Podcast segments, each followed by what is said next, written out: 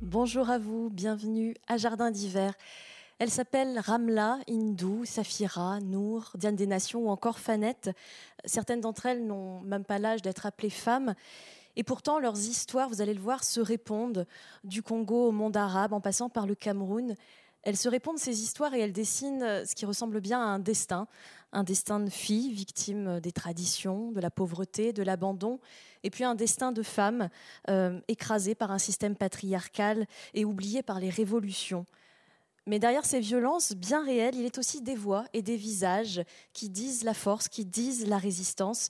C'est sur cette force des filles et des femmes que se penche cette rencontre à travers les romans et les récits de nos trois invités. Bonjour Jaili Amadou Amal. Bonjour. Bonjour Arnaud Bertina. Bonjour. Et bonjour Rachid Benzine. Bonjour. Merci beaucoup à vous trois d'être là. Merci aussi pour, euh, pour les livres dont on va parler, qui ont pour point commun d'être portés par des voix de femmes. Alors, je, préviens tout de suite les personnes qui nous écoutent par des voix de femmes aux vies euh, particulièrement rudes. Euh, les impatientes. Jali Amadou Amal, qui vous a valu le, le prix Goncourt des lycéens nous plonge dans la vie de trois femmes camerounaises, de trois filles même camerounaises, au moment où cette vie bascule à cause d'un mariage forcé, à cause de violences conjugales, à cause de l'arrivée d'une coépouse. Et je, le dis tout de suite, ces histoires sont largement inspirées de votre propre expérience, vous nous en parlerez. Pas de fiction, mais là des, témoignages, des vrais témoignages dans l'âge de la première passe. Arnaud Bertina, euh, vous faites le récit de votre rencontre avec des jeunes Congolaises de, Pointe-Noire et de Brazzaville, euh, de jeunes Congolaises qui survivent de la prostitution. Euh, vous avez été invité par une ONG qui leur vient en aide à animer auprès d'elles des ateliers d'écriture. Quant à vous, Rachid Benzine, vous, vous nous plongez dans le quotidien particulièrement âpre sombre d'une prostituée d'une quarantaine d'années qui s'appelle Nour et qui, depuis sa position marginale et dominée dans la société, voit le vrai visage de cette société et voit le vrai visage de la révolution qui est en train de l'agiter. Ce roman s'appelle Dans les yeux du ciel. Il est lui aussi euh, paru l'année dernière. Euh, je le disais, la porte d'entrée commune de, ces trois livres, c'est la violence. Alors il y a évidemment une violence euh, très brute, très crue, à laquelle on s'attend, euh, mais il y a aussi une violence beaucoup plus cachée, parce que structurelle ou parce que profondément intime. Quelles sont-elles, Jaili Amadou Amal, ces, ces violences qui ne se disent pas au Cameroun et, que vous avez voulu raconter de la façon la plus réaliste possible? Eh bien, déjà, je le dis euh, en début du roman, tous ces faits sont inspirés des faits authentiques. Et donc, le roman, s'il n'est pas autobiographique, euh, je me suis quand même inspirée non seulement de ma propre histoire, mais également de celle de tout mon entourage, euh, en racontant tout simplement la vie des femmes euh, et en allant sur un terme et un mot tout simple qui est répété, tel une litanie, chaque fois, à chaque occasion, la patience, c'est-à-dire mougnal dans la langue peul, euh, je tiens quand même à préciser, avant d'aller plus loin dans le débat, que la condition des femmes dans le roman, c'est-à-dire partout en Afrique subsaharienne, euh, est valable aussi bien pour les chrétiennes, les musulmanes, les animistes et les autres. Donc c'est la même condition pour toutes les femmes. Euh, elle est la même pour tous les pays de l'Afrique subsaharienne. Donc on passe du Sénégal au Mali, Burkina Faso, nord du Cameroun, Tchad, sud du Soudan, etc. Et puis, euh, elle est valable aussi bien dans les sociétés aisées que euh, moins aisées. Donc, elle, est, la même partout. Donc, il y a un mot qui, qui est répété très souvent et qui existe finalement dans toutes ces cultures, c'est le mot mounial, qui veut dire patience. Mais quand on dit à une femme patiente, patience, ça ne veut pas que dire patiente. Patience, ça veut dire accepte tout, soumets-toi pour le bonheur de tes enfants, pour le bonheur du mari, pour l'honneur de la famille, en s'oubliant soi-même. Donc, euh, c'est l'histoire tout simplement de violence conjugale sous plusieurs formes. Le mariage précoce et forcé, qui reste quand même l'une des violences les plus pernicieuses qui soit, parce qu'elle entraîne automatiquement toutes les autres formes de violence, dont la violence économique dont on ne parle pas souvent. Le viol conjugal, évidemment, euh, le mariage précoce qui passe aussi par la persuasion et le chantage affectif. Oui, c'est-à-dire d'ailleurs, vous le montrez, c'est, n'est pas euh, peut-être la représentation qu'on peut en avoir de quelque chose de, de très brutal, c'est beaucoup plus pernicieux, effectivement, ça passe par le harcèlement, comme vous le montrez. Le chantage affectif, la persuasion, et puis il faut aussi aller dans le sens où aucun parent ne déteste son enfant. Donc euh, les parents ici, les femmes comme les hommes, donc les mères, les pères, les tantes, etc., sont persuadés qu'elles sont, qu'ils sont en train donc de donner le meilleur à leurs enfants et de faire en sorte de lui offrir une protection et de lui donner une sécurité, qu'elles le veulent ou pas. Et donc ensuite, il y a le viol euh, conjugal, mais également les violences physiques. Le violence physique qui reste un sujet universel pour toutes les femmes, pas seulement en Afrique, puisque c'est toutes les femmes qui subissent les violences finalement partout dans le monde. Et euh, ces violences passent par un cycle de violence qui reste euh, le même partout où on passe. Donc c'est toujours euh, l'oppression, c'est toujours les insultes, ça commence par une gifle, etc. Et puis une période de lune de miel, euh, etc. Et puis euh, le cycle de la violence reprend. Et donc dans ce cas-là, évidemment, ça reste un sujet universel. Et puis la polygamie. La polygamie, ici, euh, où euh, voilà, on a le point de vue de plusieurs épouses à la fois. Euh, la polygamie qui reste une des pires violences psychologiques qui soit, puisqu'on s'appuie toujours sur les traditions, mais également sur la religion pour justifier tout simplement une décision qui reste quand même une décision unilatérale, c'est-à-dire la décision de l'homme sans demander l'avis de la femme aller voir la violence justement derrière la violence la, plus évidente. Arnaud Bertina, quand on aborde votre livre en tant que lectrice, on, sait qu'on va avoir affaire à des jeunes prostituées congolaises, on, se doute qu'on va découvrir la violence des clients, en tout cas c'est à celle-là qu'on s'attend, c'est celle que vous anticipiez. Elle est évidemment bien présente dans le livre, il ne s'agit pas de la nier, mais vous découvrez aussi d'autres formes de violence. Qu'est-ce qui vous a euh, sauté aux yeux dans ces échanges que vous avez eus avec ces jeunes filles? Euh, le, ce qui m'a sauté aux oreilles à travers leur témoignage, euh, c'est le, euh, ce qui leur est arrivé dans le cadre familial d'abord. Euh, c'est-à-dire, je m'attendais à ce que les témoignages portent immédiatement sur euh, ce qu'elles peuvent vivre le soir dans les lieux de passe et dans les lieux de prostitution. Et en fait, pas du tout. Leur premier réflexe, c'était d'abord de me parler de ce qui leur est arrivé dans le cercle familial, à savoir l'abandon par les parents, du fait de la misère. une bouche à nourrir, c'est toujours de trop. ou alors des tas de formes d'inceste. Ou alors euh, une absence de protection par les parents et donc des viols euh, qui venaient du quartier, par des hommes du quartier, etc. Et, ça, cette euh, énorme blessure-là qui leur vient de l'enfance, fait passer complètement à l'arrière-plan la question de la prostitution. le, leur grand drame, c'est d'abord celui-ci.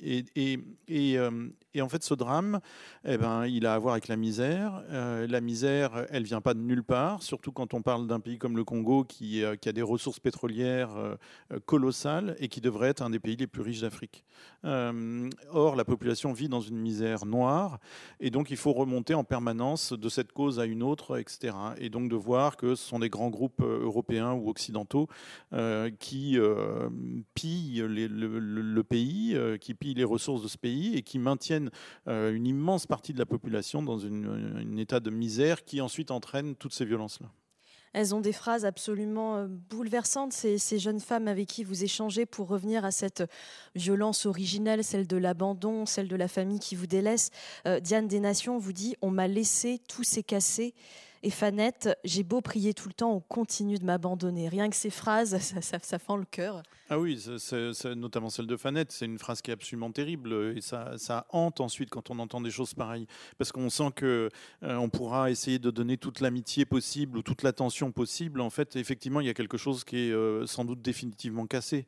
Euh, qui plus est, moi, je ne suis que de passage dans ces moments-là, donc je ne peux pas non plus prétendre donner plus que ça, que de donner du respect, de l'attention, une écoute écoute, mais c'est déjà beaucoup en fait. c'est déjà beaucoup puisque elles ont, elles sont convaincues de ne valoir absolument rien et donc de ne pas être du tout dignes de cette oreille qui tout d'un coup leur accorde un peu de crédit. Donc oui, oui, il y, a, quelque chose qui est qui est déchirant parce qu'en fait, quand vous êtes face à quelqu'un qui a 15 ans, on est plutôt habitué évidemment en Occident à être face à des à des personnes pour qui bah, avoir 15 ans signifie avoir un futur. Et là, ces jeunes filles-là, euh, elles sont prises dans un cycle de violence qui les malmène euh, toute la journée, toute la nuit. Euh, et donc, l'idée d'un futur, pour elles, c'est, je pourrais dire, c'est du chinois d'une certaine manière. La violence, elle est aussi partout dans le contexte de la vie de, de Nour, ce personnage central dans, dans, ce roman, Rachid Benzine, dans Les yeux du ciel. Donc cette prostituée arabe qui a une quarantaine d'années, elle est le fruit d'un passé coloniale, colonisée, elle est prisonnière de la pauvreté, et puis elle observe avec beaucoup de lucidité la révolution qui est en train de se passer dans son pays, en sachant très bien qu'elle sera de toute façon toujours perdante de cette révolution. Euh, pourquoi ce contexte très particulier de révolution dans votre roman? Qu'est-ce que vous vouliez dire que les femmes et les révolutions, au fond, ça fait jamais très, très bon ménage ou que les femmes n'en tirent jamais quelque chose de très positif? Je dirais que euh, dans le monde arabe, les révolutions de 2010-2011 ont été un événement. Un événement où on ne savait pas trop euh, ce que ça allait devenir, mais ce qui était très important, c'est de voilà qu'un monde arabe qu'on a vu finalement de manière très très immobile, on a vu des gens descendre sur le terrain, on a vu des dictateurs partir et il y avait un espoir au niveau de cette révolution en termes de liberté, en termes de démocratisation, en termes d'égalité. Et j'ai voulu euh, faire un espèce de bilan au bout de dix ans à travers euh, le regard euh, d'une femme prostituée qui est à la marge. Et ce qui m'intéresse sur la question de la marge, c'est qu'elle dit toujours quelque chose de profond sur une société. C'est qu'elle permet de dévoiler le pouvoir. Et à travers le corps de cette femme Nour qui est prostituée, se dit la réalité d'une société, une, réalité qu'elle refuse de voir d'elle-même, l'hypocrisie du pouvoir, l'hypocrisie aussi de l'usage d'une religion, d'un certain nombre de traditions, et que au sein de cette révolution, cette femme prend la parole de manière parfois très crue, mais comme si finalement il y avait un dire vrai qui vient casser absolument une réalité et qui nous tend en miroir quelque chose que l'on refuse de voir. J'imagine qu'il y a quelque chose là d'assez stimulant dans la démarche des écrivains et écrivaines que vous êtes aussi à changer cette perspective qui est la perspective un peu majoritaire et d'aller voir la réalité d'un regard très particulier qui est celui d'une femme qu'on n'entend jamais, de jeunes filles qui sont tenues au silence. Qu'est-ce que vous y avez trouvé, vous, comme intérêt dans l'écriture, Rachid Benzine? En tout cas, moi, ce que je trouve intéressant, c'est toujours cette pensée de l'écart, ce déplacement. Euh, qui est absolument nécessaire parce que c'est une question de représentation. Que vous soyez un homme, vous avez des représentations sur les femmes, sur le monde, sur la révolution. Et prendre ce risque du déplacement, d'essayer d'entendre une autre parole qui peut venir euh, parfois briser complètement vos représentations, elle est intéressante, mais en même temps, c'est ce qui fait notre humanité, c'est-à-dire cette capacité d'empathie pour essayer de saisir autrement, même si finalement cette question de l'altérité, cette question de l'autre, fait que finalement l'autre nous restera toujours inaccessible. Il y a toujours de l'inaccessible sur l'autre. Et je trouve ça intéressant à partir du moment où euh, une écriture ne finit pas par enfermer un individu dans une condition sociale, dans une parole, mais que de se dire, ben voilà, c'est un témoignage, il y a d'autres témoignages comme on a pu le voir, et que finalement, ce sont ces témoignages qui donnent une galerie de quelque chose qui vient dire hum, cette vérité. Et c'est vrai que pour moi, la, la, question de la marge de cette femme Nour qui reçoit chez elle, euh, je dirais à la fois les gouverneurs, mais en même temps les, les religieux et en même temps certains acteurs de la, de la société, dit quelque chose de cette société et c'est pas la première fois que le regard à travers la prostitution dit quelque chose sur euh, la sexualité et le pouvoir qui sont souvent liés. On va lui donner la parole à Nour. Donc c'est un roman écrit à la première personne. C'est elle qui parle. Qui parle. J'aimerais que vous nous lisiez un, extrait qui est au tout début de, de ce livre. Je m'appelle Nour. Chez moi, on est prostitué de mère en fille. Enfin, depuis deux générations. Pas de quoi se vanter d'un savoir-faire ancestral mais ça laisse des marques sur le corps, sur la peau, en dedans, quelque part. Quelque chose que certains nomment l'âme. Peut-être que c'est ça. Je ne sais pas trop. En tout cas, une amertume quand tu y penses qui te donne envie de gerber, d'en finir, comme ça, d'un claquement de doigts, disparaître. Un dernier vol planer en haut d'un minaret sous les roues d'un char, n'être plus que de la bouille, une flaque de chair, de merde, de sang. S'imaginer comme ça, Une image toujours plus dégueulasse que celle que vous renvoient ceux qui vous croisent, parce que l'image que vous avez de vous-même, vous ne pouvez pas la dissimuler. Le maquillage peut tromper, on ne trompe pas soi-même.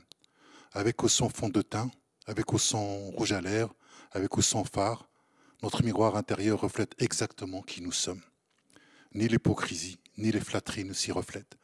J'ai hérité de la chute des reins de ma mère, de son port altier, de sa démarche dansante. Je ne sais pas si elle aurait pu faire autre chose que pute.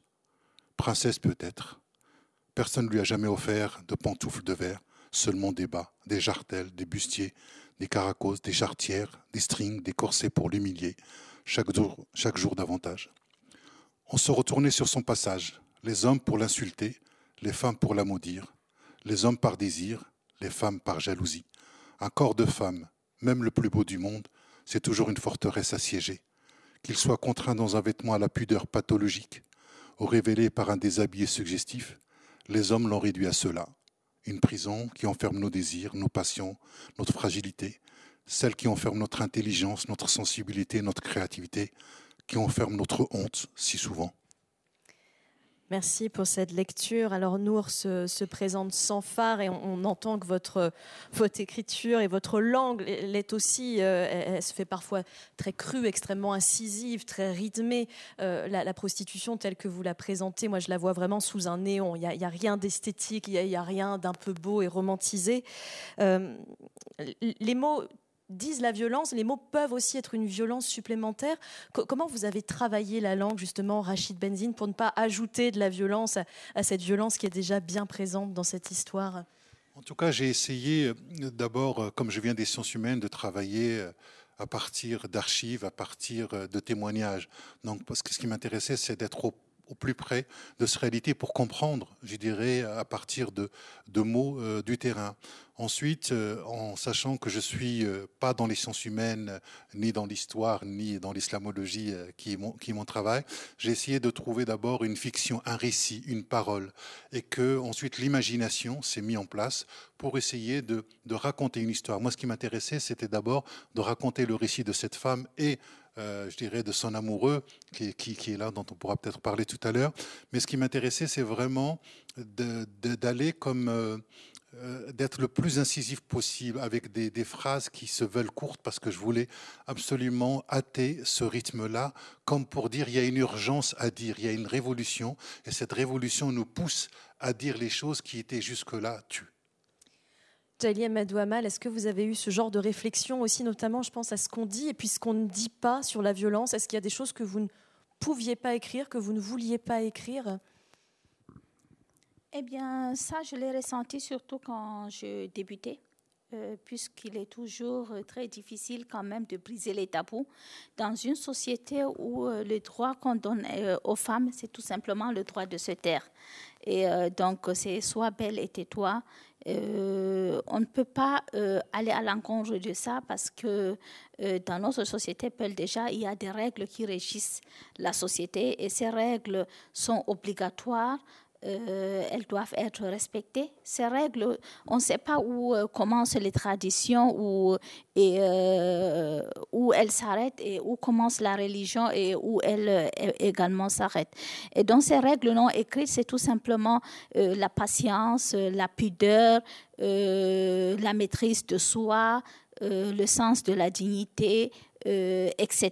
Donc, ce sont des règles qui sont obligatoires en société. Et donc, une femme qui raconte que les autres femmes peuvent ressentir de la jalousie, par exemple, quand il y a un mariage polygamique, c'est tout simplement une femme qui va à l'encontre des traditions et à l'encontre de l'islam. Une femme qui dit que les femmes ont envie de dire tout haut, j'en ai marre de patienter, je suis fatiguée d'être soumise et d'accepter tout, c'est une femme qui va donc à l'encontre des traditions euh, et qui brise des tabous. Et donc, évidemment, euh, quand on commence, quand on débute, on a peur soi-même, on a peur pour soi, mais on a peur également d'être jugé. Et euh, donc, on a tendance, sans s'en rendre compte, à s'autocensurer. Évidemment, il faut un travail sur soi, mais également aller au bout des choses pour pouvoir raconter ces histoires-là. Je me souviens que euh, quand j'écrivais ce roman Les Impatientes, il y a eu des moments où euh, je me disais, est-ce que je, je n'en dis pas trop?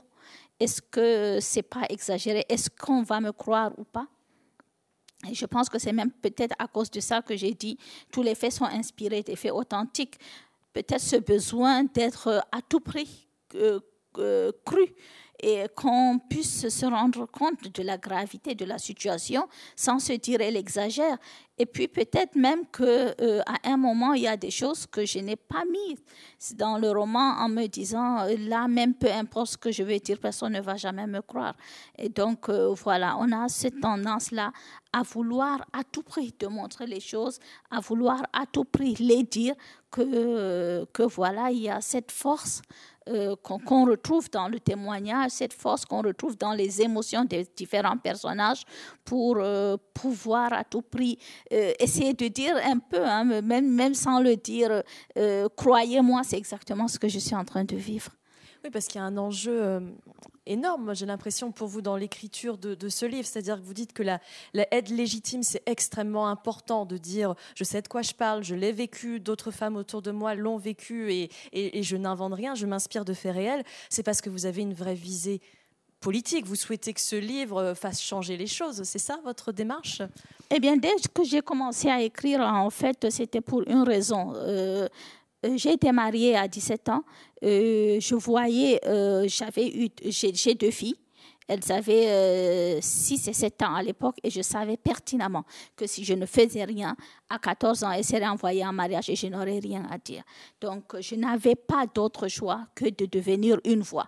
Une voix suffisamment forte pour non seulement me sauver moi-même, mais pouvoir dire non au moment où mes filles allaient devenir des adolescentes. Donc, une voix suffisamment forte pour pouvoir apporter les vrais changements, c'est-à-dire témoigner et dire tout haut ce que toutes les autres femmes de notre société pensent tout bas. Donc, euh, et pour, pour pouvoir être ça, évidemment, il faut aller à l'encontre de plusieurs règles de la société, à l'encontre de plusieurs de nos traditions, à l'encontre même de ce qu'on dit être la religion, alors que ce sont les mauvaises interprétations des tests religieux. Et donc, et pour cela, il faut aussi, euh, on, le voit assez dans le roman, contredire même certaines femmes, puisque ce sont généralement les femmes elles-mêmes qui perpétuent les violences envers les autres femmes. Et donc, pour cela, il, euh, y a eu plusieurs femmes qui se sont levées pour dire euh, euh, non, en fait, voilà, elles parlent pour elles, etc. Donc, sans se rendre compte, elles sont en train de perpétuer les violences. Et donc, c'est libérer la parole pour pouvoir justement, même s'il y a des femmes ou des hommes qui, qui, qui, qui, ont immédiatement contredit et qui, qui ont voulu euh, être menaçants et tout ça, il y a quand même eu des femmes un peu, euh, des femmes un peu comme le MeToo occidental euh, qui se sont levées pour dire oui, mais en fait c'est vrai, moi aussi j'ai vécu ça, moi aussi je suis en train de vivre ça.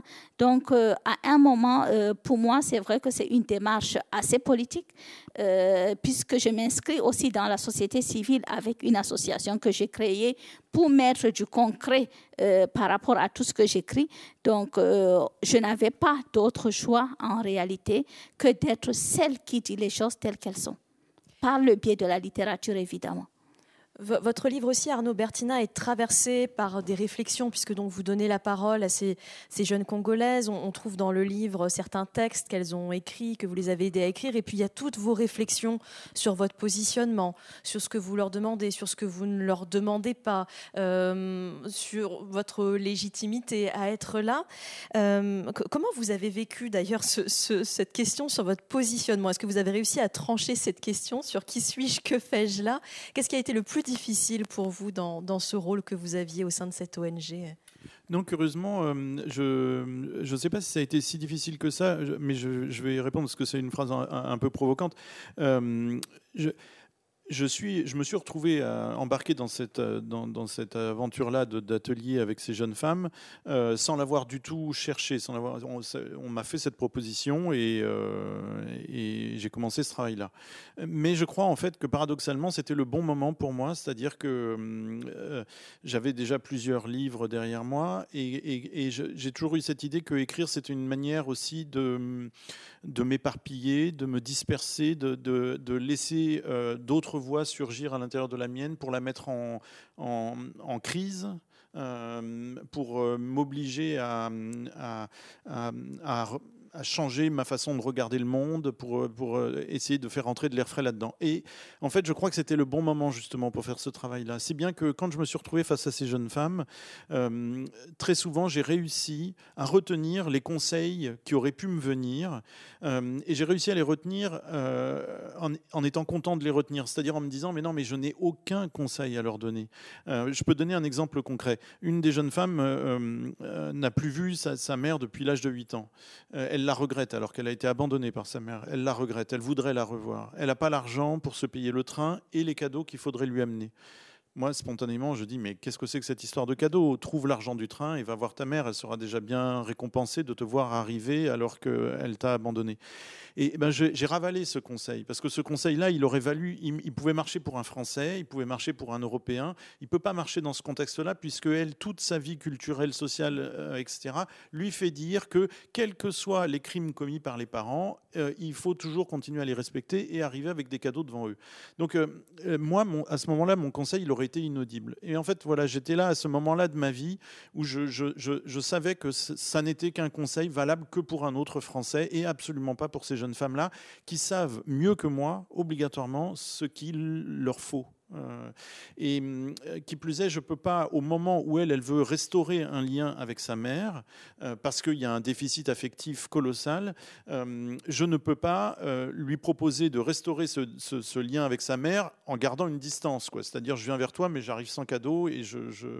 Donc, apprendre, pour le coup, c'est la responsabilité de l'écrivain, c'est apprendre à ne pas avoir confiance dans son propre regard. À, apprendre à se méfier de sa voix, de ses soi-disant idées, de, sa façon de regarder le monde, et laisser les autres, quand il s'agit de gens très différents, parce que là, justement, ce n'est pas le cas pour vous, vous, vous, parlez d'une société que vous connaissez de l'intérieur. Moi, j'arrive de l'extérieur, ancienne puissance coloniale, etc.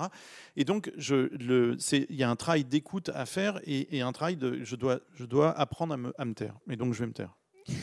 Maintenant, justement, j'avais une question pour vous sur la langue, parce que c'est passionnant, les, réflexions que vous développez dans le livre. Vous êtes face à ces jeunes filles euh, qui, parlent français comme vous, or vous vous rendez compte assez vite qu'il y a un problème quand même avec le français, ne serait-ce que parce que ce qu'elles vivent la nuit, vous l'écrivez comme ça, ce qu'elles vivent la nuit, ce n'est pas en français. Dès lors, comment raconter leur expérience sans les trahir par une traduction euh, approximative? Racontez-nous ces, ces, ces, problèmes très, très pratiques de terrain voilà, ça c'était le, c'est le cœur du livre un petit peu parce que de là découle tout le reste. Le, je ne m'y attendais pas à ça. En partant là-bas, je me dis ça va, c'est la sphère francophone, il n'y aura pas de problème de traduction en fait avec ces jeunes femmes-là. En fait, c'était tellement naïf de ma part puisque évidemment le français pour elles a un certain statut, c'est le français de l'école. Quand bien même elles, elles, auraient été à l'école très peu de temps, c'est quand même le français de l'école. C'est, donc la langue dans laquelle elles respectent leurs professeurs et Dieu sait si les professeurs ont un statut là-bas. Bon. Donc euh, euh, obligatoirement, ça teinte leur façon de parler le français. Ça fait qu'en elles ont accès à un certain vocabulaire et pas à un autre, etc. Et donc, c'est aussi, puisque c'est la langue de l'autorité, l'autorité symbolique du professeur, l'autorité euh, du pouvoir politique, l'autorité de la police, euh, c'est pas la langue de l'intimité. Elles, comme elles, sont, comme elles parlent couramment français, elles, ne peuvent pas tellement se rendre compte de cette différence-là. Euh, en attendant, comme elles, parlent au moins deux langues, au minimum, quand c'est pas trois, eh ben, il y a une espèce de répartition qui se fait comme ça. Et la question intime, elle s'exprime pas en français. Donc moi, en fait, effectivement, je m'en rendais pas compte, euh, mais je leur demandais cet effort-là de traduction, euh, qui est quasi impossible à faire, que moi-même j'arriverais pas à faire. Euh, et dans, l'écoute, ça supposait en fait après d'arriver à recomposer certaines choses. Mais c'est pareil, il faut y aller lentement. Je peux pas plaquer des, sentiments que j'imagine à ces jeunes femmes-là. C'est-à-dire que si par exemple j'imagine que la nuit elles vivent l'enfer, eh ben je, je, me trompe. L'enfer, ça y est, elles l'ont déjà vécu. Donc voilà, cette question-là du français m'a donné accès à ces jeunes femmes-là, alors qu'en fait, euh, grosso modo, c'était une sorte de barrière entre elles et moi. Normalement, la langue, c'est ce qui permet de jeter des ponts et de se comprendre. Et bien là, en fait, très curieusement, c'était au contraire un obstacle. Et vous remettez même en, question, on va l'entendre dans, l'extrait que vous allez nous lire, ce qu'on pense assez universel, c'est-à-dire le langage des corps, le langage des yeux. Tout ça, vous arrivez à en douter tant euh, l'interaction paraît complexe, en tout cas pas si évidente qu'on peut penser quand on arrive un peu avec euh, des gros sabots éventuellement. Je vous laisse nous lire ce passage Fanette pouvait me regarder avec une intensité que j'ai rarement subie. Quand je l'ai approchée pour qu'on travaille ensemble, le jour où elle le déciderait, elle n'a pas dit un mot. Je n'ai eu droit qu'à ce regard posant des questions trop grandes, auxquelles je ne sais jamais répondre. Est-ce qu'elle a toute sa tête? Cette question aussi est bien trop large. Peut-être est-ce un appel permanent, Fanette, la tentative compliquée de ne pas en passer par le langage, en laissant à ce regard le soin de parler pour elle. Ce serait à moi de comprendre et de venir la chercher Peut-être ce détour était-il rendu nécessaire par la présence des autres filles aussi, qui sinon l'auraient moqué. Toi, tu veux parler? Tu crois que l'écrivain il a que ça à faire de t'écouter? Veut-elle que je lui laisse le temps ou, au contraire, que je lui impose cet entretien? Je n'ai pas su trancher. Quand toute une culture, celle qui m'a façonné, n'entend que les mots écartant le corps, le langage des yeux est incertain. C'est à la fois beau et désespérant. Il est d'autant plus ambigu ce regard qu'il doit d'abord être traduit en lingala et non pas en français, parce que non, il n'est pas plus universel que celui des corps, le langage des yeux. Au cours du deuxième séjour, je suis allé la trouver et on s'est installé dans un coin de la cour. Elle ne sait pas écrire, ce sera donc un entretien. Mais elle parle bien trop bas. Je suis un peu sourd et la cour est tout le temps bruyante. Trente adolescentes et une vingtaine de petits-enfants dans 300 mètres carrés. Avec un grand sourire, je l'arrête et lui demande de me parler beaucoup plus fort. Elle se répète, mais tout aussi bas. Il faudrait que je puisse lire sur les lèvres. Rebelote, mais rien à faire, elle murmure. Alors j'arrête de sourire comme un idiot qui prend les autres pour des idiots alors que c'est lui. Peut-être veut-elle me confier un secret. Je lui propose d'utiliser un bureau ou la petite salle de classe, ce qu'elle accepte. Ses yeux sont des hameçons. Elle ne parlera pas plus fort. À moi d'entendre enfin ce mot qui lui brûle la bouche sorcière. Le seul mot qu'elle avait à me dire, non pas pute, mais sorcière. Merci. On a entendu vos questionnements, euh, en termes de, légitimité, euh, Arnaud Bertina sur la langue aussi. Rachid Benzine, vous êtes dans une fiction, un roman. Alors on peut se dire euh, très bien, la fiction autorise tout, euh, allons-y. Est-ce que vous avez, ceci dit, eu des réflexions de ce type aussi sur comment je me positionne, euh, moi, homme par exemple, qui écrit sur une femme prostituée, euh, qui parle à la première personne, qui donne à voir euh, les violences de façon très crue dont elle est victime, les humiliations, les scènes assez terribles avec ses clients. Est-ce que vous vous êtes questionné sur comment vous alliez traiter ce matériau romanesque? En tout cas, moi, je ne me suis pas posé cette question. Certains ou certaines peut-être se la sont posées, mais en tout cas, moi, en tant qu'écrivain ici, je ne me la suis pas posée. Peut-être tout simplement parce que je travaille sur cette région, sur l'islam depuis, euh, je dirais bientôt euh, plus de 30 ans et que je me suis très vite intéressé euh, à cette révolution, à ce qu'elle venait dire euh, du monde arabe. Euh, je suis très impliqué dans, dans beaucoup de débats en ce qui concerne l'islam, la question des femmes ou la condition féminine, la question de la polygamie. Et donc, je, je me sens chez moi quelque part, en tout cas en parlant de, de cela, mais je pense qu'un écrivain n'a pas à se poser la question de la légitimité, parce qu'au bout d'un moment, euh, la, question, c'est le résultat final et ensuite c'est au lecteur de dire s'il y a à travers ça une expérience. Et, comme il s'agit ici de la prostitution du corps, j'avais besoin d'une écriture qui puisse interpeller le corps, pas simplement l'imagination euh, ou l'intellect ou la raison, mais j'avais besoin que, le lecteur puisse avoir mal aussi à ce corps, comme euh, cette prostituée pouvait avoir mal dans la violence à la fois qu'elle a subi, euh, je dirais, euh, durant son enfance, mais en même temps, euh, le regard de la violence de la parole, le regard de la marginalisation, le regard sur cette condition féminine. Et c'est ça qui m'intéresse. En tout cas, c'est pour moi le, le roman, c'est un espace de variation imaginative pour dire le monde euh, tel qu'on le voit et en même temps, à, travers l'écriture, quelque part, le transcender. C'est ça qui m'intéresse. Euh, moi qui suis euh, professeur à l'université, donc il y a, y a, tout un travail d'analyse que, que, je peux faire, mais l'objectif pour moi, c'était pas d'expliquer la prostitution, ce n'était pas d'expliquer le monde arabe, c'était simplement de rentrer à travers la fiction sur ce regard en pleine révolution et de se dire finalement, est-ce que la révolution apportera plus de liberté à ces femmes, à ces marginaux et à, je dirais, à, son ami qui s'appelle Slimane, qui est aussi un homosexuel. Et donc, du coup, euh, là, nous avons deux personnages.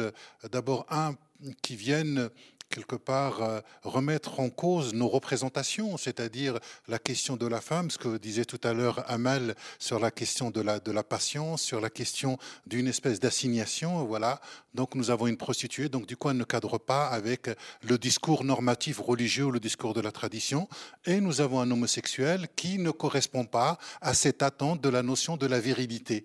Et donc nous voyons bien qu'à travers ce corps et à travers ce vécu-là, la question de la de, de, de, de, ces personnes qui, qui, prennent la parole et qui disent quelque chose que la société n'a absolument pas du tout envie d'entendre. Et donc on se dépêche de mettre le couvercle sur la marmite parce que cette liberté qu'ils prennent, elle, elle, est dangereuse parce qu'il y a un risque. Et c'est ça qui est très intéressant, me semble-t-il, avec Nour, c'est qu'elle prend la parole dans un monde où ces choses ne se disent pas. On les sait, ça se vit, mais ça ne se dit pas. Comme si le fait de leur dire, de leur donner une, espèce de puissance révélatoire qui était assez, incroyable, comme si ça venait à remettre en cause l'idée des tabous. Et, donc finalement, ce qui fait peur dans ces régions-là, c'est deux choses. C'est la conception de Dieu et la liberté. Comme si finalement la liberté sexuelle, la liberté de dire, la liberté des femmes remettaient toute une culture, tout un patriarcat. Et, ce qui est en jeu, c'est l'individualité euh, je dirais, de, de, Nour. C'est la subjectivation de Nour. Et, elle arrive à transcender son existence, qui est très difficile, à travers les mots. Et cette liberté-là, elle finira par la payer, parce que c'est, il n'y a pas euh, quelque part pire violence pour certains que simplement la liberté de, de dire pas de vouloir que tout le monde ressemble à nous, mais simplement cette capacité à dire j'existe, je suis un sujet, je ne suis pas un complément d'objet direct ni un complément d'objet indirect le, pouvoir des mots, j'aimerais qu'on en parle parce que c'est justement là aussi un point commun très fort à vos trois livres. Jali Amadou Amal, vous nous avez parlé de, la conception assez politique que vous aviez de, l'écriture et de ce que vous vouliez porter par ce livre. Mais j'aimerais que vous nous parliez aussi de comment l'écriture vous a sauvé parce que c'est comme ça que vous le dites, que vraiment l'entrée en écriture, c'est ce qui vous a permis de survivre. Exactement, euh, je le dis à chaque fois, moi c'est la littérature qui m'a sauvé la vie. Euh, quand j'ai euh, donc voilà commencé à subir et à prendre conscience de mes problèmes de femme, le seul moment de bonheur que j'avais, c'était d'ouvrir tout simplement un livre, puisque le livre vous permettait d'être partout où vous avez envie d'être, dans toutes les peaux que vous avez envie de vivre, sauf dans votre vraie vie en fait. Donc la lecture d'abord, mais ensuite trouver euh, et pouvoir faire sa thérapie par les mots et par la littérature, l'écriture, tout simplement. Donc, euh, après euh, les maladies psychosomatiques, les tentatives de suicide et tout ça, euh, en prenant un agenda tout simple et en commençant à écrire ma propre histoire, j'ai pu faire ma propre thérapie. Donc, comme je le disais, devenir une voix d'abord pour moi-même, pour me sauver moi-même d'abord, mais ensuite pour pouvoir être la de toutes ces femmes qui, qui n'ont pas de voix, tout, tout simplement. Donc, pour moi, la littérature reste le centre de ma vie et, euh, et, et c'est ce que j'essaie de partager et de faire découvrir aux autres. Et un de vos personnages, d'ailleurs, c'est le personnage de Ramla, donc cette jeune fille de 17 ans qui est mariée de force. Son destin rappelle le vôtre. Elle a aussi cet attrait pour les livres, elle va se réfugier dans la lecture. Voilà, j'ai trouvé très touchant que vous lui donniez ce, trait de caractère en partage. Euh, Arnaud Bertina, qu'est-ce que va faire un écrivain, au fond, dans, dans, une ONG qui vient en aide aux jeunes prostituées? Euh, Qu'est-ce qui était attendu de vous? Qu'est-ce que vous attendiez par l'écriture et grâce à l'écriture? Euh, en ce qui me concerne, moi je ne sais pas. L'idée de proposer un atelier d'écriture à ces jeunes femmes-là, c'est euh, euh, une idée qui est assez simple, mais qui est aussi très trop ambitieuse sans doute. c'est en aidant ces jeunes filles à raconter leur histoire, faire qu'elles se placent en position d'actrice de ce qui leur est arrivé. C'est-à-dire non plus subir les violences, subir une situation, subir la misère, subir les hommes, euh, mais euh, arriver à dire je, arriver à s'exprimer en son nom, euh, arriver à, dire, c'est-à-dire à ne plus avoir honte ou à écarter un petit peu la honte. voilà, c'est tous les enjeux qu'il y a derrière comme ça un atelier qui propose aux jeunes filles de parler d'elles-mêmes, c'est-à-dire non pas d'écrire des fictions, mais bien de parler de, de, parler de ce qui leur est arrivé. alors c'est trop ambitieux. On peut pas, on peut pas résoudre ça. C'est pas parce qu'une jeune femme va passer comme ça une trentaine d'heures à, écrire quelques textes autobiographiques, euh, mais quand même, c'est une, ça peut être une espèce d'amorce. Euh, encore une fois, se dire que euh, les gens qui travaillent pour l'ONG ou le, blanc qui vient comme ça assez régulièrement me respectent, pensent qu'il est important que je parle. donc on en est encore, on est encore loin de tout ce que vous venez de décrire, mais c'est peut-être le tout début de ça, c'est peut-être le début de ce processus-là. Ne, ne, plus avoir honte et, euh, et, arriver aussi à comprendre les mécanismes, parce qu'il ne s'agit pas simplement de mettre en récit ce qui t'est arrivé, mais c'est aussi de tout d'un coup de distinguer à l'horizon des mécanismes. C'est-à-dire, pourquoi est-ce que je suis dans la misère? Pas nécessairement parce que Dieu l'a voulu, comme le disent certaines de ces jeunes filles-là. Euh, oui, voilà, elles se pensent maudites, aussi parce que justement les parents ont pu les dire maudites pour les éloigner, etc. Euh, donc c'est tout d'un coup de, de, mettre le soupçon sur certaines raisons qu'elles ont en tête, sur certaines explications qu'elles ont. Pas du tout les nier, pas du tout leur dire t'es naïve, c'est complètement autre chose, c'est pas ça. Mais dire attends, c'est peut-être il y a peut-être autre chose, il y a peut-être d'autres explications. La misère est peut-être pas une fatalité, la, violence des hommes est peut-être pas une fatalité, enfin etc. Et donc ça, au moins là, il y a l'idée d'une petite parenthèse, parce que quand elles écrivent, bah, tout d'un coup, elles, en fait, mine de rien, elles vivent autre chose, parce que ce n'est pas une proposition qu'il aurait souvent faite, euh, mais aussi de, voilà, de commencer à, se parler de leur histoire d'une autre manière. Comment vous y êtes pris pour les faire euh, entrer dans l'écriture, la, première rencontre, la première, le premier atelier, à quoi ça ressemblait En fait, euh, là encore, euh, très, très naïvement, je, je, pensais qu'on euh, pourrait fonctionner comme un atelier d'écriture en France. J'avais oublié que si elles se retrouvent dans les lieux de prostitution alors qu'elles ont autour de 15 ans, c'est que l'école a été arrêtée très tôt et que donc leur rapport à l'écrit est d'autant plus compliqué. Donc là, j'ai tout de suite changé de braquet et j'ai compris que la plupart de, de, de ces moments-là d'atelier seraient en fait des moments d'entretien entre elles et moi euh, juste avec de la prise de notes, pas d'enregistrement, euh, et qu'ensuite, euh, le texte que j'écrirai à partir de ça, je leur soumettrai, et puis on l'examinerait ensemble. Mais là aussi, il y avait quelque chose qui était très fragile dans ce processus-là, parce que quand je leur proposais un mot à la place d'un autre, en fait, la nuance, des fois, elle leur échappait un petit peu, c'était pas, c'était pas le cœur du problème pour elles. Donc, par contre, celles qui étaient en mesure d'écrire, j'ai pu en voir certaines d'entre elles prendre du plaisir à ça. Euh, et des fois venir spontanément dans d'autres moments de la journée me trouver en me demandant leur brouillon pour, euh, pour continuer toute seule, euh, hors du groupe, etc.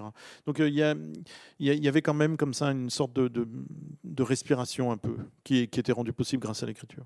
Il y a l'écriture et, ce qui les met, semble-t-il, beaucoup plus en joie. Et vous le racontez dans, dans un autre livre qui complète l'âge de la première passe, qui est un livre de photos qui s'appelle Faire la vie. Vous avez pris beaucoup de photos de, de ces jeunes filles pendant vos différents séjours. Et vous racontez dans ce livre que, bon, certes, elles sont contentes euh, de faire des fois les écritures, un peu moins. Et par contre, quand vous les prenez en photo et que vous leur montrez les photos, là, il se passe vraiment quelque chose. C'est la limite là, de, l'écrit et le pouvoir de l'image. Qu'est-ce que ça déclenchait chez elles de, de se voir en photo euh euh, d'abord, il y a toujours, dans le fait de poser, il y a toujours quelque chose d'assez joueur, il y a de la malice, euh, donc il y a aussi une forme de légèreté. Donc ça, euh, tout ce qui peut amener un peu de légèreté dans leur vie, dans leur quotidien, c'est toujours bon à prendre et elles, le prennent avec beaucoup de gourmandise. Et ensuite, c'est de, se voir belle, en fait. et, ça aussi, c'est pas du luxe, en fait. elles sont tellement habituées à être prises pour des paillassons par la plupart des hommes qui les abordent que tout d'un coup, de se voir belle sur une photo, c'est une sorte de petite révolution. Elles ont l'habitude de se prendre en photo, elles ont l'habitude de se faire des compliments comme tout le monde, etc. entre elles. Euh, mais là, ça passe par mon regard, euh, donc ça, change un peu les choses. C'est le regard d'un homme, euh, c'est le regard d'un blanc. Peut-être que les photos sont un peu plus élaborées que celles qu'elles prennent quand elles font des selfies. je suis un peu plus à distance, donc la, photo, les traits sont moins déformés, le corps est plus harmonieux. Et, et donc je pense que là, il y avait une, une surprise et une joie. qui plus est, ce que j'essaye de comprendre dans ce livre de photos, la vie, c'est aussi que quand vous prenez la photo, le portrait de quelqu'un, euh, vous le photographiez sans son passé. évidemment qu'on peut toujours en trouver des traces de ce passé, c'est-à-dire dans une forme de timidité, dans un regard qui, est un regard qui tombe, ou dans des cicatrices. Il y a, le... Mais quand même, vous, photographiez quelqu'un qui est libéré de sa douleur, le temps de la photo. Euh, et, ça aussi, je pense que c'est pour elle quelque chose de très, très salvateur. Euh, c'est-à-dire que dans le texte, je les amenais à revenir sur leur passé. Dans la photo, je, je les montrais dans ce présent et j'essayais de les montrer comme ça, belles comme je les voyais belles. Est-ce que c'est quelque chose que vous pratiquez, vous, Jaili Ahmed Wamal, l'écriture, des séances d'écriture, des ateliers d'écriture avec des jeunes filles euh, du Nord Cameroun Eh bien, moi, je suis plutôt dans la sensibilisation, dans les collèges, les lycées. Euh, pour pouvoir euh, dire aux filles à quel point c'est important pour elles de continuer leurs études, avec des chiffres concrets évidemment, continuer leurs études pour apprendre un métier, avoir un diplôme qui serait important, puisque l'indépendance commence par l'indépendance financière. Et la plupart des femmes qui subissent des violences, ce sont des femmes qui sont dépendantes financièrement.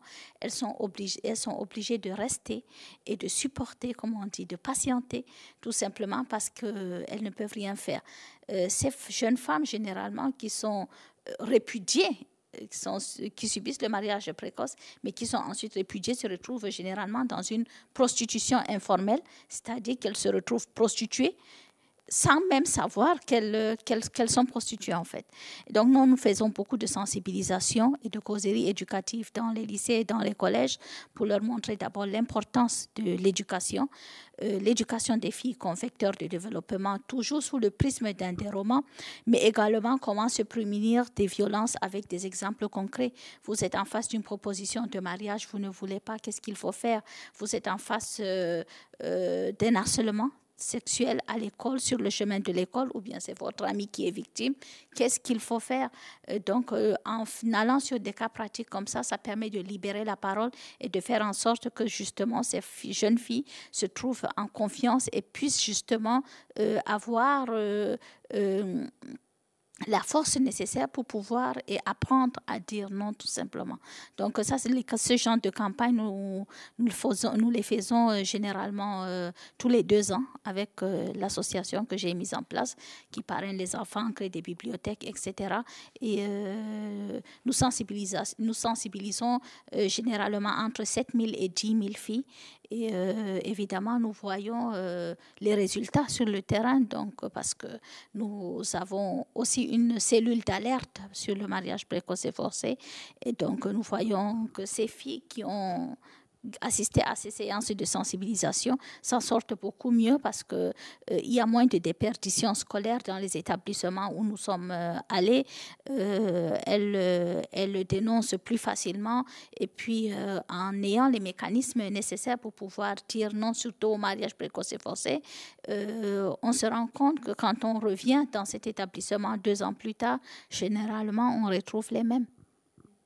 Je reviens à l'écriture. Euh, Rachid Benzine, euh, Nour, elle n'écrit pas, mais c'est une très très grande euh, lectrice. Vous avez parlé de son, son ami et amoureux Slimane, qui est un poète homosexuel contraint lui aussi à la prostitution.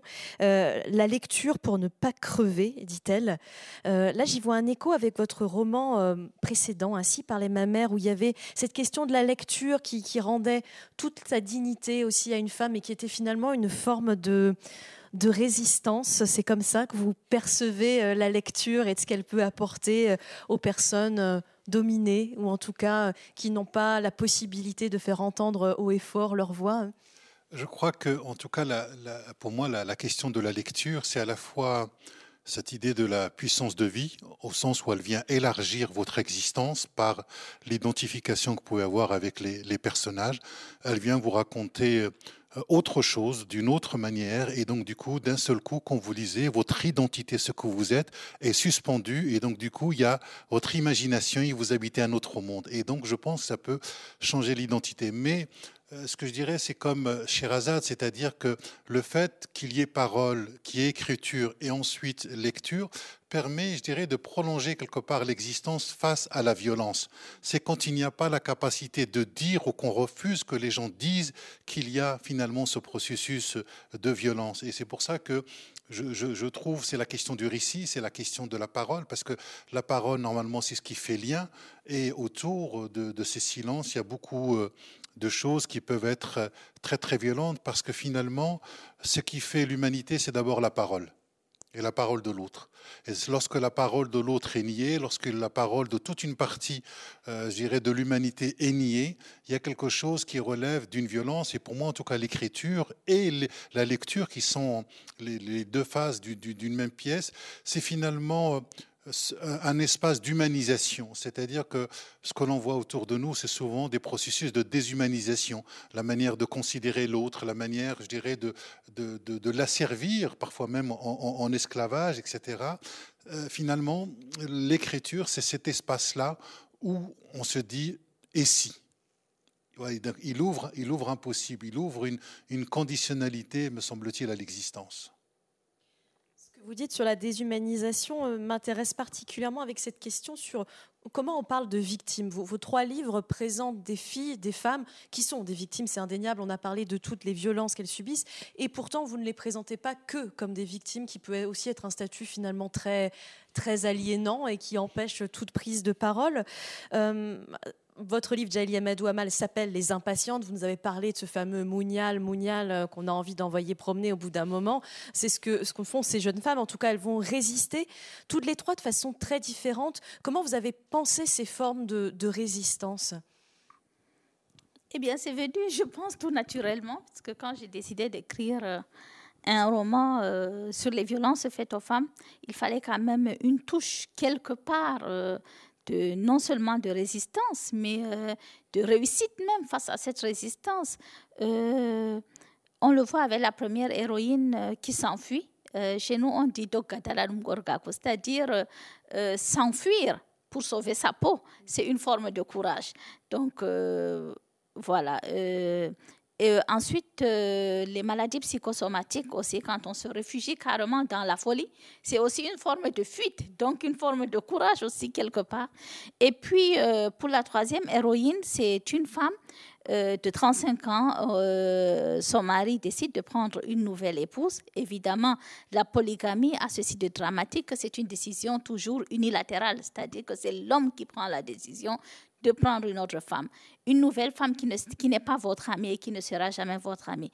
Une co-épouse, ce n'est pas votre soeur, ce n'est pas votre amie, c'est tout simplement une femme qui est votre rivale, qui vient prendre votre place dans la société, mais également l'amour de votre mari. Mais pire que ça, euh, elle viendra mettre au monde des enfants qui partageront l'héritage de vos propres enfants. Donc, c'est une femme tout simplement qu'il faut combattre, qu'on le veuille ou pas. Et donc, Safira avait le choix, se résigner ou se battre. Elle va décider de se battre, non plus pour l'amour du mari, mais tout simplement pour protéger sa place en tant que femme, mais également en tant qu'épouse, et puis évidemment la place de ses enfants. Et elle fera tout pour pouvoir euh, arriver à ce fin, justement, avec les armes euh, qu'elle a dans ses sont trois femmes impatientes qui refusent de se soumettre à ce que la société attend, d'elles et euh, qui décident tout simplement de, de se battre et de se révolter. Et ce sont des femmes impatientes. Et c'est le point très intéressant, je, trouve, du livre dans, ce que vous dites. C'est-à-dire qu'on peut avoir une image un peu caricaturale de ce que c'est résister, ce que c'est de faire preuve de courage. Alors oui, Ramla qui prend ses affaires et qui part, on, peut se reconnaître assez facilement dans ce schéma. Mais, mais, cette femme, effectivement, qui choisit de devenir assez odieuse avec d'autres femmes pour survivre, et puis celle, comme vous le disiez, hindoue, qui se réfugie et qui en finalement s'évade et résiste par la folie, ça, prête euh, à réflexion. Est-ce que vous voulez bien nous, lire ce passage qui décrit justement cette résistance très particulière de cette jeune fille hindoue qui a été mariée de force à son cousin euh, euh, qui lui fait vivre des violences au quotidien?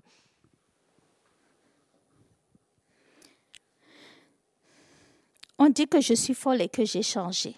Cela fait combien de temps que je suis restée dans ma chambre, surveillée de près par ma mère ou ma tante? Combien de séances de prière ont murmuré les marabouts au-dessus de ma tête? Combien de litres d'eau bénite ont-ils aspergé sur moi et m'ont-ils obligé à ingurgiter? Combien de litres de décoction aux racines de gardé m'ont-ils aussi fait boire? Combien de kilos d'herbe ont-ils brûlé pour que j'en respire les fumées? J'ai l'impression d'étouffer de chercher en vain de l'air et de ne pas pouvoir respirer, de ne voir autour de moi que des fantômes, de ne plus jamais pouvoir tenir sur mes jambes, de ne plus retenir aucune information. J'existe sans exister et j'ai envie de crier sans pouvoir ouvrir la bouche, de pleurer sans avoir de larmes, de dormir sans jamais me réveiller. On dit que je suis malade et que je ne devrais pas bouger. On dit même que je deviens dangereuse. Ce djinn qui me possède doit être un mal, car je ne supporte plus la vue de mon mari, ni d'ailleurs celle plus rare de mon père ou de mes oncles.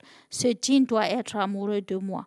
On dit qu'il se serait probablement infiltré dans mon corps quand j'étais plus jeune, sûrement lors d'une visite chez mes grands-parents car il y a dans leur maison un grand baobab, et l'on sait que les baobabs sont les demeures des djinns. On confirme que je suis folle. On commence à m'attacher. Il paraît que je cherche à fuir. Ce n'est pas vrai. Je cherche juste à respirer. Pourquoi m'empêche-t-on de respirer, de voir la lumière du soleil? Pourquoi me prive-t-on d'air? Je ne suis pas folle. Si je ne mange pas, c'est à cause de la boule que j'ai au fond de la gorge, de mon estomac si noué qu'aucune goutte d'eau ne peut plus y accéder. Je ne suis pas folle. Si j'entends des voix, ce n'est pas celle du djinn. C'est juste la voix de mon père, la voix de mon époux et celle de mon oncle, la voix de tous les hommes de ma famille. Mounial, mounial, patience. Ne les entendez-vous pas aussi? Je ne suis pas folle. Si je me déshabille, c'est pour mieux inspirer tout l'oxygène de la terre. C'est pour mieux humer le parfum des fleurs et mieux sentir le souffle d'air frais sur ma peau nue. Trop d'étoffes m'ont déjà étouffé de la tête aux pieds, des pieds à la tête. Non, je ne suis pas folle. Pourquoi m'empêchez-vous de respirer? Pourquoi m'empêchez-vous de vivre? Merci. Arnaud Bertina, vous l'avez trouvé où, vous, la résistance, euh, la force chez ces jeunes congolaises que vous avez côtoyées pendant plusieurs semaines? Oui, effectivement, c'est la, bonne question et je voulais réagir à ce que disait Rachid tout à l'heure, mais vous l'avez, euh, verbalisé après. Euh, je crois que le point commun entre nos trois livres, c'est de, d'essayer de montrer comment, même dans des situations de, d'extrême violence, de, de euh, d'abandon affectif, etc., comment il y a quand même des formes de souveraineté qui persistent. C'est-à-dire comment des, personnes euh, essayent euh, de ne pas couler, euh, essayent de, continuer de chercher à affirmer quelque chose. Effectivement, ça va se passer dans la voix, ça va se passer dans la capacité à dire je, ça va se passer dans la capacité à, à imposer aux autres un désir, etc. en fait, moi, j'ai d'une certaine manière, j'ai pas eu à le trouver. Je l'avais sous les yeux cette, cette, euh, cette, euh, capacité de ces jeunes femmes-là au Congo euh, à ne pas perdre pied. c'est-à-dire que, alors qu'elles vivent ce qu'elles vivent, c'est-à-dire vraiment des choses horribles, eh ben, il n'y en avait pas une seule dans celles que j'ai pu voir, c'est-à-dire une soixantaine en, trois ans, pas une seule qui souffrait de qui aurait lâché prise psychologiquement, par exemple, pas une seule. Euh, et puis, il y avait même mieux que ça, j'ai été souvent le témoin de grandes scènes joyeuses. Et dans un premier temps, je crois que je ne les percevais pas, ces scènes-là, je ne les notais pas. Euh, et je me suis dit, mais en fait, quand ensuite, au bout de trois ans, je me suis dit, je vais peut-être faire un livre de, tous ces, de tous ces voyages-là, euh, je me suis dit, il faut à tout prix que je raconte ces moments-là aussi. Pourquoi? Parce que si je n'ai à leur donner que de la compassion, je les flingue au moment même où elles m'apportent la preuve qu'elles sont encore en vie, elles. Euh, et donc c'était presque un devoir, pour le coup une question d'éthique d'écriture, que de rendre compte aussi des moments où elles sont joyeuses. Non pas pour faire mieux passer la pilule et puis dire regardez c'est finalement pas si sordide que ça, c'est vraiment pas ça du tout. C'est juste dire si elles, elles me prouvent qu'elles sont en vie, qu'elles sont capables encore d'être heureuses, qu'elles sont encore capables de faire des blagues, de charrier euh, les uns les autres, de charrier les profs, de me charrier moi, etc. Euh, ou de danser, ou de chanter, ou même d'être toutes euh, à l'idée de sortir le soir, euh, ce dont j'ai été le témoin très, très, tous les soirs quasiment, alors qu'elles vont vivre l'enfer, je dois à tout prix raconter ça. Je, je, je, leur dois ça, parce que si je ne fais qu'un livre euh, qui fera que de la place à leur statut de victime, je les abîme. Et pourtant, vous, vous, le dites dans le livre, et puis là tout de suite, au début, vous passez à côté de cette réalité presque parce, qu'elle est impensable finalement. En tout cas, vous vous attendez à, ces pauvres filles complètement victimes dans l'affliction la la plus totale. Exactement. Comme ça, j'arrive et dans mes valises, il n'y a que de la compassion. Et évidemment, c'est un piège colossal parce que la compassion, elle parle plus de moi et de ce que ça me fait de les voir et de les écouter plutôt que de, que ça parle d'elles. Et donc ma tâche, c'est vraiment encore une fois de m'effacer pour, euh, même si cette réalité me semble sidérante, c'est-à-dire de les voir joyeuses, eh ben, en fait, ma tâche, c'est d'accepter la réalité telle qu'elle est. Et la réalité, même si je ne la comprends pas, elle est là. Donc, c'est, tout, tout, le travail, c'est de la faire surgir dans le livre au fil des pages, plutôt que de simplement parler de mes émotions à moi. Quelle place, Rachid Benzine, pour euh, la joie, ou en tout cas une certaine force de vie dans, un quotidien aussi euh, lourd que celui de Nour On a parlé de son attrait pour les livres, ça c'est quelque chose voilà, qui, qui, qui, la maintient, et puis qui ouvre même des, des petites fenêtres de lumière dans ses journées. Comment vous avez construit ce personnage avec ces petites touches de lumière? Effectivement, d'abord, euh, Nour en arabe veut dire la lumière lunaire en temps d'obscurité. Donc, du coup, il y a déjà un principe de base qui est pour moi cette idée de, de l'espérance. Et il y a effectivement euh, parfois le regard qu'elle a sur elle-même et, sur le monde. Euh, il y a beaucoup d'humour pour reprendre, je dirais, ce que vient de dire Arnaud, qui est aussi une manière. Il n'y a pas que le tragique dans l'existence, il y a aussi un rapport parfois distancié, où on rigole sur soi-même. Et, ça, ça, crée, me semble-t-il, des espaces. Mais, mais Nour, euh, elle a aussi sa fille, qui s'appelle Selma, qui a 13 ans, et elle se bat absolument pour que sa fille ne puisse pas avoir la même, je dirais, la même situation qu'elle parce que la mère de Nour était déjà prostituée et elle dit, Nour à un moment, elle dit, euh, euh, je réussirai là où ma mère a échoué. Donc du coup, il y a, cette volonté chez Nour de, de casser complètement quelque chose qui relèverait d'un destin, mais elle le dit, un destin voulu euh, soit par les hommes, soit par le diable. oui, donc parce que même dans son rapport à Dieu, elle, le prie, je dirais, à tête nue, c'est-à-dire qu'elle vient casser complètement Dieu dans, dans, dans cette relation qu'elle a, parce qu'au départ, elle avait perdu la foi. Ensuite, quand elle va voir cette fille, il y a quelque chose qui commence à naître en elle, mais c'est un rapport qui est vraiment intime où elle ose lui dire des choses dans sa prière que normalement dans la tradition islamique, euh, on ne dit pas, puisqu'elle est en colère contre Dieu. Et elle, euh, elle lui dit, mais finalement, euh, toute cette hiérarchie-là qui est là, est-ce que est-ce que c'est toi qui l'as mise là ou est-ce que simplement tu n'as pas la possibilité de renverser ça? Et donc voilà, et, je pense que la, vraie subversion, elle vient quand, à travers la parole, on vient casser les limites du pensable ou les limites de l'impensable. C'est comme ça qu'une société, vous savez, elle grandit dans toute société, il y a ce qui est pensable, il y a ce qui est impensable, il y a ce qui est impensé. Et, on progresse lorsque ce qui est impensé devient pensable, lorsque ce qui est impensable devient pensable. Je ne sais pas si tout le monde suit, mais, mais globalement, c'est avec cela et, que, la, la, parole, le récit, c'est aussi de, de, de, la pensée pour que les gens puissent s'en saisir et, transformer quelque chose. Et je crois que ce qui, ce qui est très important, en tout cas pour moi, là-dedans, c'est d'ouvrir des espaces de résistance, mais au sens de, de, de, de création autour, autour, de la question de la dignité humaine parce que c'est moi ce qui m'intéresse, c'est la question de la reconnaissance. Fondamentalement, c'est ça. Ainsi parlait ma mère. C'est une femme qui a été toujours invisibilisée. D'un seul coup, on lui donne la parole, elle peut exister. Nour, qui est à la marge, euh, qu'on n'entend pas, prend la parole. Et je trouve que c'est important que tous ces gens qui sont invisibilisés ou que la société invisibilise, tous ces gens qu'on met sous silence, qui puissent prendre la parole. Et il faut que ça soit une parole qui, soit capable de venir euh, nous déranger, et encore beaucoup plus nous, euh, je dirais, à partir du moment où j'écris, à partir de la perspective d'une femme, que ça puisse venir quelque part un peu nous, nous, nous déranger, que de montrer cet espace de, je dirais, du féminin comme espace de, subversion en termes de représentation. Et Dieu sait dire que la question de la domination, la question du patriarcat, la question de la masculinité, ce sont des choses, même en France, où on a encore peut-être du mal à, sortir finalement de ces cadres-là, parce que entre les, hommes et les femmes se joue quelque chose qui, est fondamental pour justement la, société, pour cette question de dignité, pour cette question d'égalité, mais on n'est jamais à l'abri euh, d'un retour en termes de violence.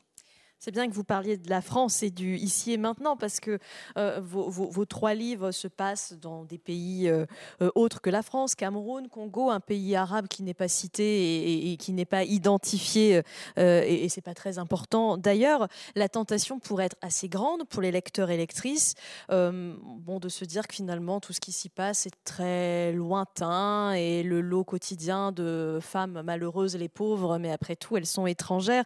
Alors, ce que pensent les lecteurs et les lectrices, vous allez me dire peut-être que c'est pas tellement votre affaire, c'est à nous d'interpréter comme on veut.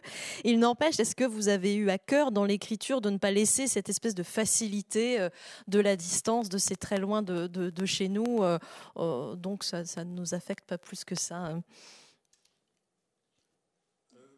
ah, là, il va y avoir problème pour répondre.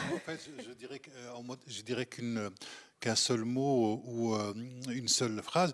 Moi, ce que, ce que j'ai voulu faire à travers euh, Dans les yeux du ciel, c'est de rappeler que la liberté a un coût.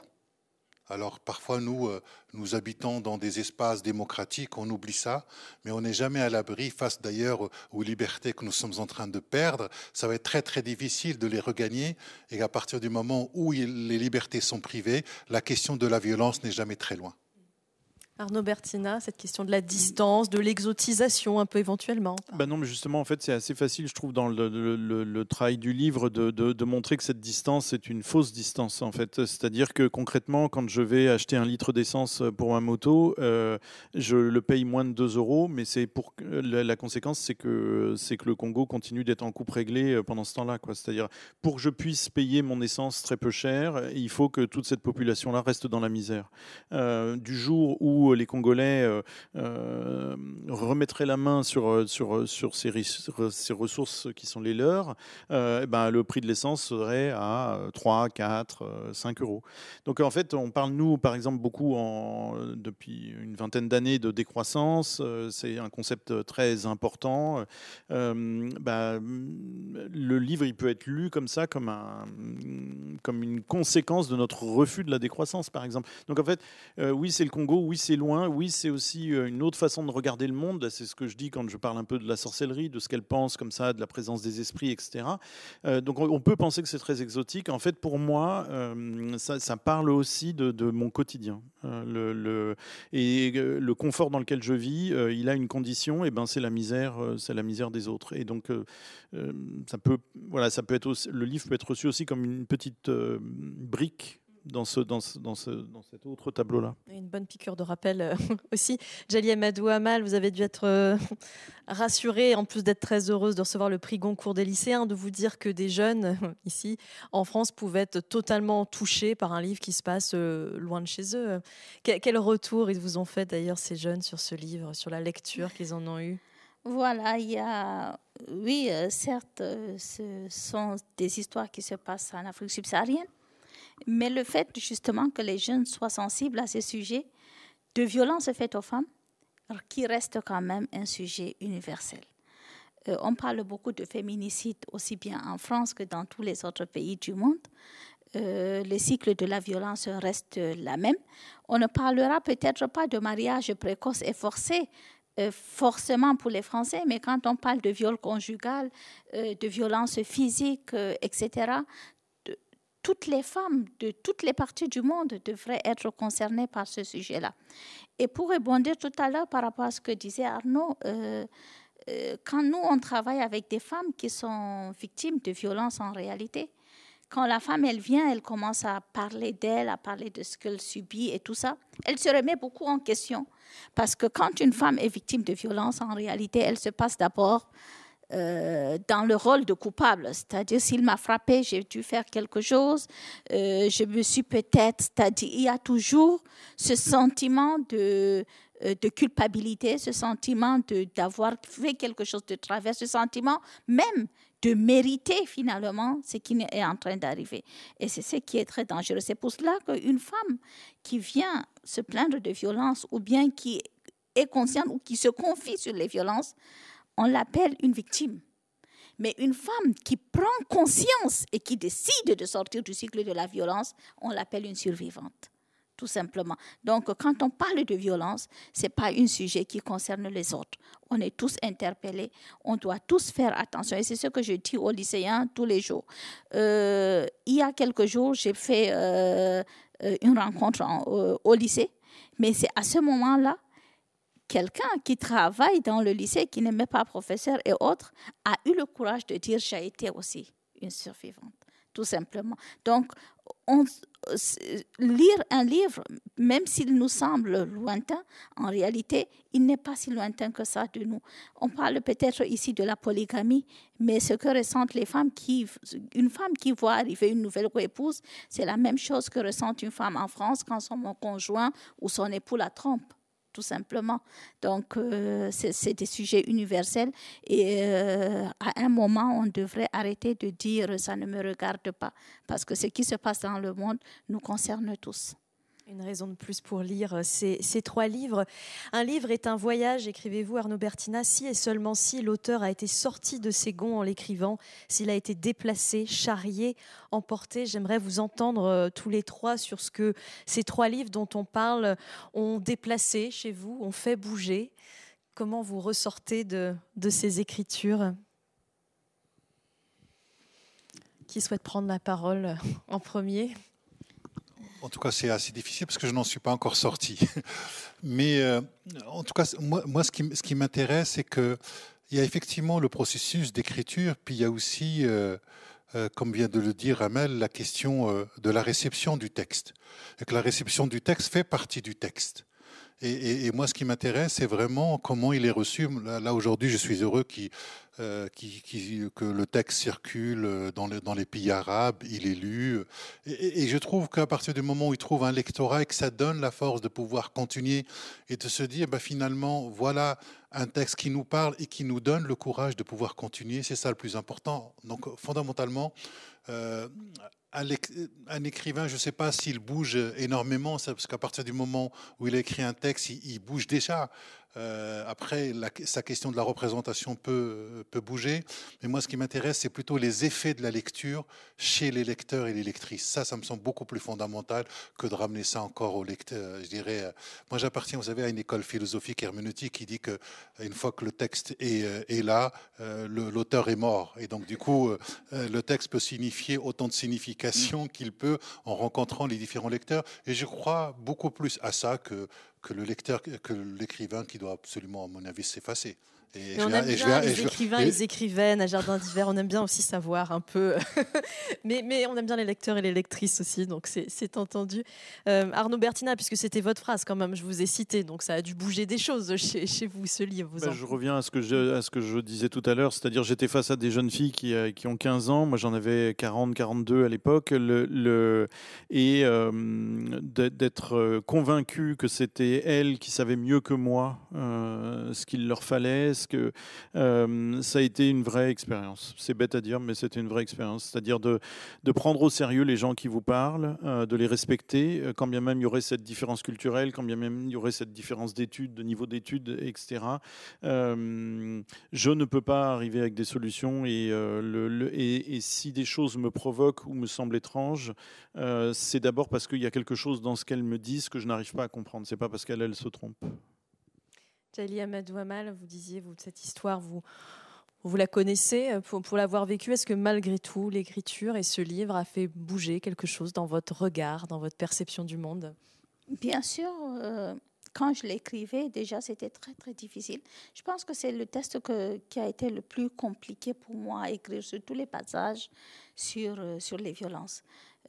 parce qu'il fallait revivre tout ça il fallait transcender tout ce qu'on est en train de ressentir comme émotion et aller au-delà. Et euh, je me rappelle qu'il y a des passages où quand j'étais en train, voilà, et que je terminais, je m'effondrais carrément en sanglots sur, euh, sur mon ordinateur euh, après avoir écrit ça.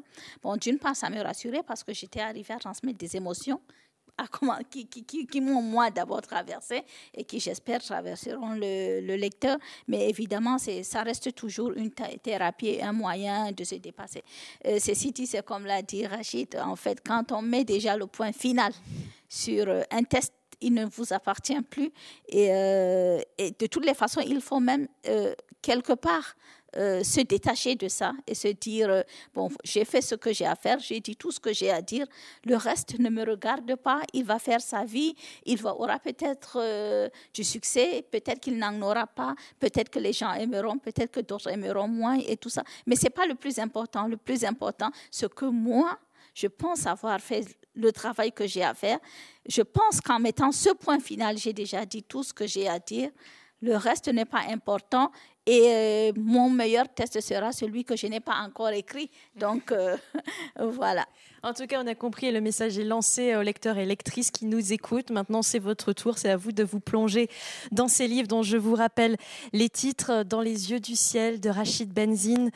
L'âge de la première passe d'Arnaud Bertinac, vous pouvez compléter par euh, ce, livre de photos qu'on a juste évoqué qui s'appelle Faire la vie. D'ailleurs, on n'a pas parlé de cette expression, faire la vie. On a l'impression que c'est très très joyeux, ça l'est un petit peu moins. Ça désigne la prostitution, donc livre de photos que vous avez prises euh, au, Congo auprès de ces jeunes filles. Et puis Les Impatientes de Djali Amadou Amal, prix Goncourt des lycéens. Merci beaucoup à vous trois pour cet échange. Merci aussi à vous qui nous avez suivis euh, à distance. Vos, questions euh, nous manquent et vos réactions, comme on en a d'habitude l'occasion. J'espère que là, vous aurez au moins des personnes autour de vous avec qui prolonger l'échange. Bonne fin de journée. Merci beaucoup encore. Merci.